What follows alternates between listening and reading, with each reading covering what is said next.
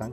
Esta es el segundo podcast del Circo del Deporte CR, una producción del Catras Productions SA. Y pues, ¿qué tendremos hoy? Hoy tendremos cuatro temas bastante interesantes, bastante largos, por lo que probablemente este podcast quede largo o tenga fecha de reposición el próximo, la próxima semana. no puedo asegurar cuándo sale este podcast al aire. Este, ¿qué tendremos hoy? Hoy tendremos, eh, hablaremos del récord eh, que, que logró un ugandés en la Liga Diamante.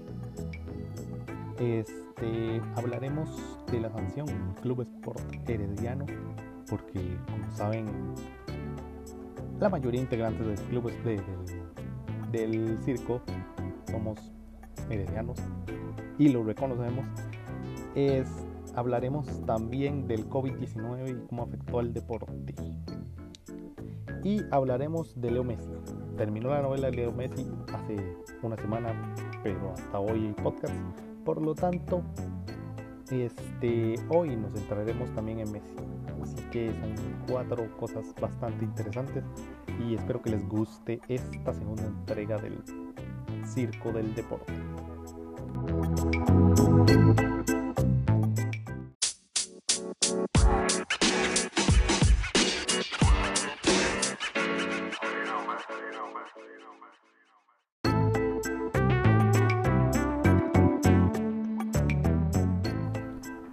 Muchos saben, y los que me conocen, que me gusta mucho el atletismo. Lo practiqué en forma de en el movimiento paralímpico de un momento. Y muchos saben también que me gusta la Liga Diamante y que han habido costarricenses en la Liga Diamante, como lo fue Nelly Brenes en su momento. Eh, pero bueno, vamos a hablar de ningún costarricense en la Liga Diamante, ya que no han vuelto a la Liga Diamante por muchos motivos. De hecho, una noticia por ahí. Este, vamos a hablar de Cheptegel. Este eh, ugandés que logró un récord mundial de 5.000 metros a la velocidad de la luz, según el diario AS. Eso es lo que es el diario AS en su. El ugandés eh, mejoró, la, mejoró por 12 minutos el récord que existía desde 2004 y este además eh, básicamente cada vuelta la dio en un minuto 5 esto fue en el estadio Luis II en Mónaco. Y es algo interesante porque siempre son eh, los africanos los que rompen en estos récords.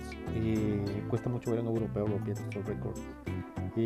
Los del Caribe pero los del Caribe están más están más este, enfocados o están, más, están mejor entrenados en velocidad. Pero esto es resistencia y para eso están, eh, bueno, para eso están más preparados los africanos la mayoría del tiempo. Pues este keniano, eh, keniano este ugandés eh, logró casi una hora y 30 minutos en los, en los 5000 metros, perdón y este, si no recuerdo el nombre, esto en la Liga Diamante en Mónaco.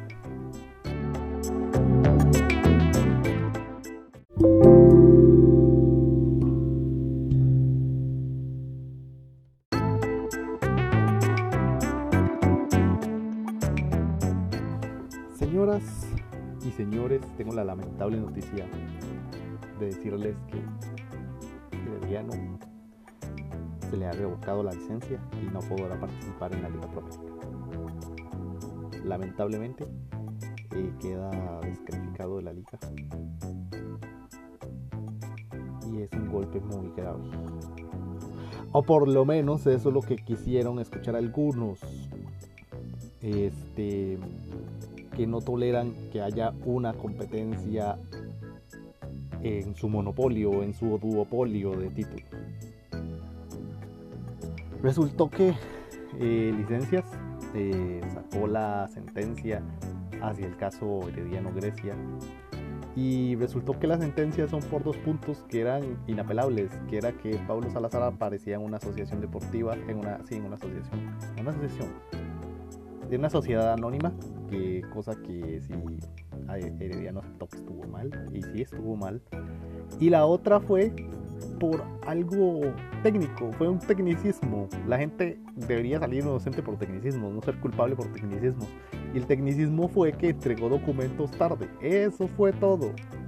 De los 18 puntos de los que se le acusaba al Club Sport Herediano, en este caso a la asociación y a Fuerza Herediana SA, solo dos salió culpable el Herediano. Y eso equivale a una multa de 2 millones, digamos que de 3 millones de colones. Eso fue todo. Eso fue todo. Eh, no pasó más. De hecho, se le dijo no lo vuelva a hacer. O sea, como si fueran chiquitos. Como si fueran chiquitos. Y nada más no hubo multipropiedad, no hubo tráfico de influencias, no hubo eh, mal uso de fondos, no hubo nada de eso de lo que otros estuvieron deseando que se acusara al, al, Team Florencia. ¿Qué pasó? Salió la sentencia, dos, de 18 eh, acusaciones, culpable y en una se puede discutir porque es un tecnicismo. digamos que en una, yo voy a decir que en una, en una. Ya que, está, ya que hay gente mal informando, yo voy a mal informar también al propio. Se dice que dos, bueno, una, que fue la de Pablo Salazar, la otra es un tecnicismo que, que es una idiotez, así de simple. Fue, fue por sentenciarlo a algo y ahora resulta que salió cierto, disculpen eso, cierto periódico nacional que cobra uno por leer sus reportajes en la página web. Ya saben quién es. Y dijo el escritor del documento, eh, bueno, de, su columna, él tiene una columna eh, llamado Hidalgo, dijo que fue que Herediano, eh, que le tenía miedo al Herediano. No, señor, la justicia es así, la justicia es así. Y es más, esto deja al comité de ética, que no sé cómo se mide la ética, pero bueno, se deja, este, lo deja mal parado, porque sentenció a Herediano, bueno, a Jafet Soto y a, Orlando Moreira y a otros a no sé qué, a un año suspendido lejos del fútbol. Y resultó que no, que no. O sea, ahora Herediano puede simplemente decir de, pues salir inocente, así que eh, la apelación tiene que fallar a mi, a mi favor. Y es cierto, la apelación puede fallar a favor del Herediano. La apelación del Tribunal de Ética. ¿Por qué? Porque la ética no se mide así. Pero, o sea, yo me imagino un tribunal de ética así, siete filósofos hablando de, del tema. no sé, eso es lo que yo me imagino. Pero, este, al final, pues, se hizo justicia. Se hizo justicia porque llegó un punto en que ya es persecución. O sea, llega un punto que es, que es persecución y se llegó a ese punto por parte de, medios de comunicación, especialmente de uno y de un periodista especialmente. Y, esto es porque, y yo lo sostengo y lo he dicho en, Twitter varias veces, esto es porque hay gente que no tolera que se les meta un tercero en la fiesta, o un cuarto, o un quinto. ¿Por qué? Está San Carlos, está Herediano, está La Juelense y está Saprissa para mí esos cuatro siempre van a ser candidatos al título. Tal vez aparezca un cartaginés o aparezca un Pérez o incluso un Santos bastante inspirado y serán candidatos al título. Pero este, yo no me imagino el torneo sin sin Saprisa, o no me imagino el torneo sin la Liga, o no me imagino el torneo sin el Herediano, incluso no me imagino el torneo sin el Pérez Celedón o sin, sin el propio Santos. Este, pero hay gente que quiere eso, hay gente que quiere que desaparezca un equipo simplemente porque tiene por debajo del zapato al suyo. Porque yo viví desde que nací hasta 2019, viví, bueno, hasta 2019, hasta 2012 viví la, sequía del Herediano y nunca decía que desapareciera la liga ni prisa, porque para qué iba a decir eso si son los equipos que ponen bonito el campeonato. Si desaparece el Herediano, ¿quién va, ¿quién va a poner bonito el campeonato? Si desaparece la liga, ¿quién pondría bonito el campeonato? Si desaparece esa prisa. Porque son los grandes. Aunque usted no quiera admitirlo, si usted me está oyendo y es muy aficionado, esos tres equipos son los tres equipos grandes de Costa Rica. Que uno será más grande que el otro, sí. y no se puede discutir. Pero que siempre habrá aficionados a otros equipos que no sea el suyo también. Y eso es algo que hay que aceptarlo. Además de que podemos discutir si, el Tico realmente es aficionado a un equipo o no, pero esa es, otra, esa es otra discusión que se puede tener en otro momento.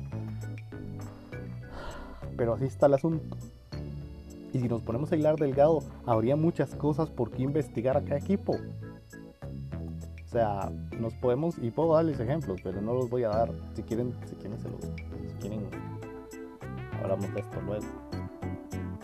Pero bueno, que ya saben, eh, no hubo desaparición de ningún equipo, ningún equipo va a desaparecer una multa de un millón y medio de colones eh, por un solo delito, porque el otro es un tecnicismo y nada más. Eso es todo. Eso fue todo lo que pasó en el caso Club Sport Herediano Grecia.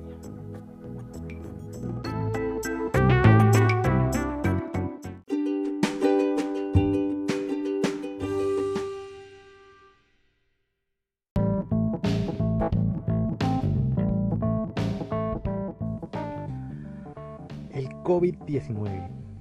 Esta enfermedad causada por un virus, por el SARS-CoV-2 y una exposición o por lo menos una enfermedad bastante contagiosa y que provoca síntomas como la gripe, pero que a la vez eh, provoca la inflamación del organismo llegó para quedarse. Primero, hay que entender eso. Llegó el SARS-CoV-2 o el, sí, el SARS-CoV-2 y la, y la, o el coronavirus, como se le llama popularmente. Llegó para quedarse y por lo tanto llegó para darnos COVID-19. O COVID, podemos llamarle COVID. Ya se le puso 19, supongo, por el año en que se descubrió la enfermedad. Esto es un fenómeno que pasa cada 100 años. Lo vimos con la gripe española en la, en la la Primera Guerra Mundial y si lo vemos es algo parecido. Y por ejemplo, Costa Rica lo vivió con el cólera haitiano en 1850, en, bueno, en la época de 1850. ¿Y ¿A qué quiero llegar con todo esto? Que hoy en día, un mundo hiperconectado, eh, fue muy fácil que el virus se esparciera por todo el mundo. Y fue muy fácil que el virus contagiara a mucha gente, a muchísima gente y también fue muy fácil para el virus matar a mucha gente también, inclusive. El virus ya está en todos los países, el virus ya ha contagiado, no a todo el mundo, no voy a decir eso, sino que el virus ha contagiado a todo grupo humano que exista. Y, ahí está, y el que está haciendo el ser humano está investigando una vacuna, está investigando formas de tratarlo, formas de curarlo, formas de prevenirlo, y el deporte no es la excepción. Eh, vimos como eh, de pronto todas las ligas de fútbol de, del mundo pararon, todas, excepto Nicaragua, Angola, Bielorrusia y otra más que no recuerdo, que siguieron su camino normal, pero esto es por otros temas más políticos. Y vimos eh, detenerse la Liga de Campeones de CONCACAF, la Liga de Campeones de Europa, la Libertadores, vimos detenerse el Tour de Francia, bueno, cancelarse, suspenderse el Tour de Francia, vimos como muchos torneos de tenis se suspendieron o se cancelaron, vimos como muchas carreras como la Maratón de Nueva York se suspendió del todo, este año no va a haber Maratón de Nueva York, vimos todo eso. Eh, y estamos viendo, por ejemplo, el Tour de Francia una época típica. Estamos viendo, por ejemplo, vimos la final de Champions en agosto, de Champions, de Champions en agosto. Eh, veremos iniciar ligas, por ejemplo, este fin de semana inició la inglesa. Vemos iniciar ligas en septiembre y así. Vemos eh, estadios vacíos o estadios a capacidad eh, reducida y cosas así. ¿Por qué?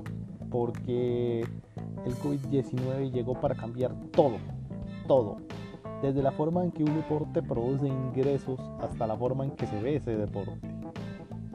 ¿Por qué? Pues pongámoslo así.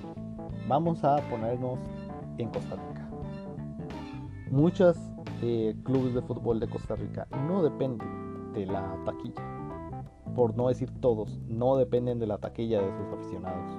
Mucha gente todavía cree que estamos en los 80s o en los 90, donde la taquilla era la fundamental para, ese equipo, para, para un equipo de fútbol, cosa que ha dejado de serlo. Eh, un equipo de fútbol vive de traspasos, de venta de jugadores, de dinero patrocinios. Y por ejemplo, el año pasado se empezó, o este año más bien, los clubes costarricenses, o incluso antes, los clubes costarricenses empezaron a, beber, a vivir de derechos de televisión, los de Tigo y los de TV. Este, y eso produce incluso más dinero para algunos clubes que lo que les llega de taquilla. Pongamos el caso de Jicaral. O sea, el estadio Jicaral, si eso se le llama estadio, eh, no puede generar los mismos ingresos que recibe Jicaral de Tigo Sports. Jamás.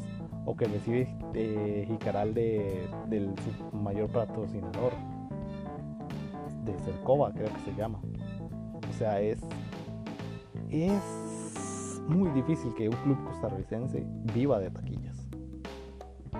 Porque si no, muchos clubes eh, costarricenses ya se hubiesen ido a la quiebra si vivieran solo de taquillas. ¿A qué quiero llegar con esto? A que eh, el COVID-19 lo único que llegó a hacer es a quitarle un ingreso a los clubes costarricenses. No todo el ingreso, pero sí una, una parte. ¿Por qué? Porque muchos clubes costarricenses todavía eh, reciben ingresos de patrocinios y de jugadores, venta jugadores. Bueno, estoy redundando y de los derechos de televisión. Así como hay clubes europeos que tampoco dependen de sus taquillas porque todo el estadio ya está vendido a socios. O porque todas las entradas para una temporada están vendidas completamente, por ejemplo aún supongo que deben existir equipos que, vivan de taquilla. Pero ya no, ya no es lo fundamental en el fútbol moderno. Que también cambió el COVID. El COVID-19 cambió la forma de hacer traspasos o transferencia de jugadores.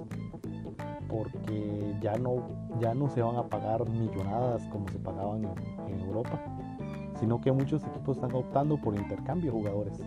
Poco dinero y un jugador o un jugador por, por otro jugador. Eso es lo que están optando muchos equipos para ahorrar dinero. Y es algo que se está viendo en el futuro. Que se ve en el futuro, ya se ve en la MLS con, con el draft. Este, obviamente muchos equipos, por ejemplo en Centroamérica y Sudamérica, incluso México, sí van a vivir de traspasos porque son precios más accesibles para muchos equipos de otras latitudes. Eh, ¿Qué otra cosa cambió? Cambió la forma de ver el fútbol o de ver un deporte. ¿Por qué? Porque ya usted no puede ir a un estadio cualquier recinto deportivo a ver un partido. Tiene que verlo por televisión o por internet.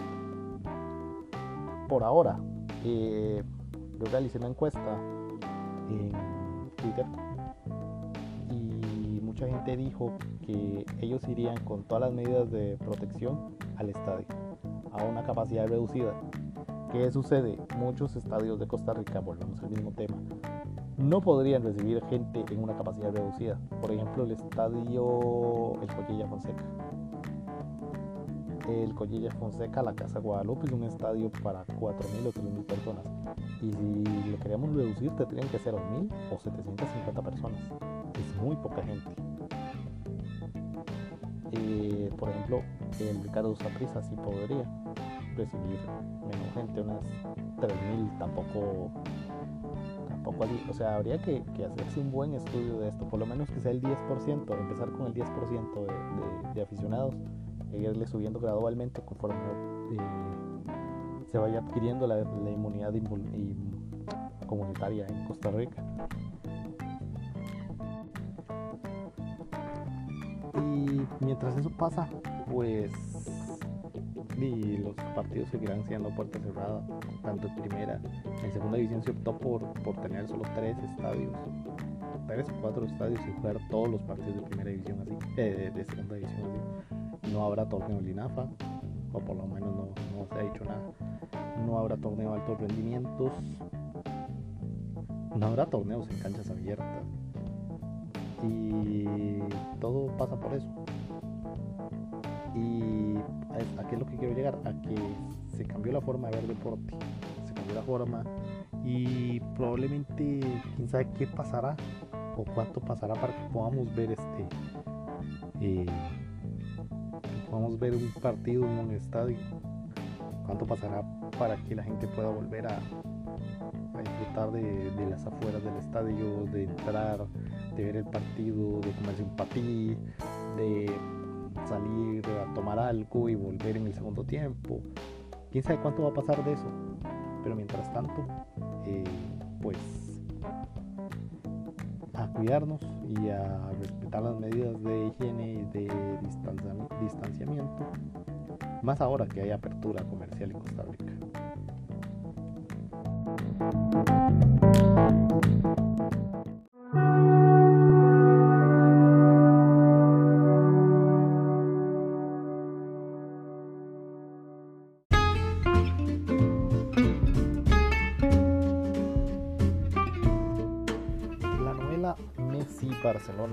Finalizó. Finaliza con un final bastante agridulce. Un final. Sí, agridulce es la palabra, es la palabra que, se, puede, Anticlimático. Le queda mejor anticlimático. La palabra anticlimático. ¿Por qué? Y después de todo lo que se dijo, después de, de pasarse la bolita de aquí, que allá, que me quiero ir, que no se puede ir, que se habló del Manchester City, que resultó que eran 700 millones de euros, que, que nadie tiene esa plata, que el fair play financiero y todo esto. Resultó que Messi se queda en el Barcelona y se queda de mala gana así que decirlo, se queda mala gana, se queda incómodo, se queda infeliz, pero se queda. Y se queda porque el presidente del Barcelona, Bartomeu, eh, no quiso dar su brazo a torcer. O sea, Messi le dice, le digo, yo quiero salir y dejarle algo al Barcelona. Dinero en este caso. Quiero salir y dejarle dinero, pero necesito que usted eh, suelte un poco el, freno de mano. Y él no quiso. Así no quiso. Messi le hubiera dejado bastante dinero al Barcelona, aunque fuera 200 millones de euros. Pero Bartomeu dijo, no, son los 700 o se queda. Y al final Messi se quedará. Pero ¿qué va a pasar? Cuando acabe esta temporada que va a iniciar de nuevo, Messi se irá gratis no le dejará ni un solo euro a la FC Barcelona. Después de años de darle todo, de darle Champions, de darle Ligas, de darle Copas del Rey, de darle Mundiales de Clubes, el Barcelona dejará ir a Messi gratis y podrá ser contratado por cualquier equipo cualquiera. Hasta por ejemplo el, el Los Pollitos podrá contratar a Messi porque llegará gratis.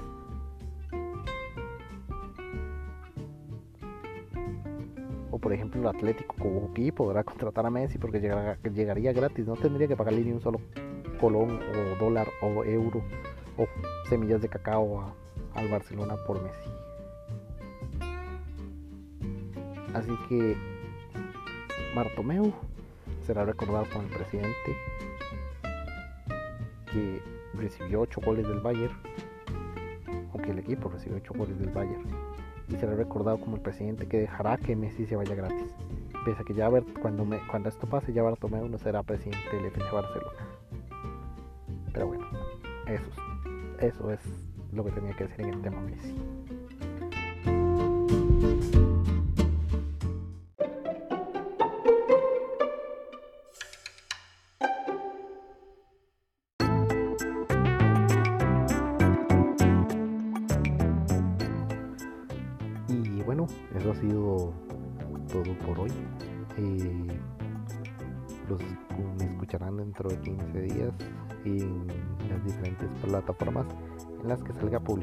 Este podcast, especialmente Spotify, que es la que más me gusta, Google Podcasts, y Radio Public e incluso la plataforma de Anchor, que es donde se produce este podcast. Eh, nada más para finalizar, em, todavía está en duda el partido entre México y Costa Rica en el Estadio Azteca y los atletas costarricenses no participarán en el Mundial de Maratón o de Media Maratón porque no se sienten preparados. André Amador en el Tour de Francia, un buen papel porque su papel no es el protagonista, su papel es, es ayudar al protagonista. Y nada más para finalizar, eh, ahí va la Liga Promérica dando tumbos, igual que la Liga de Ascenso, la Liga Motorola. Y nada más, creo que es todo. Sí, es todo. Bueno, eh, hasta la próxima y nos escuchamos.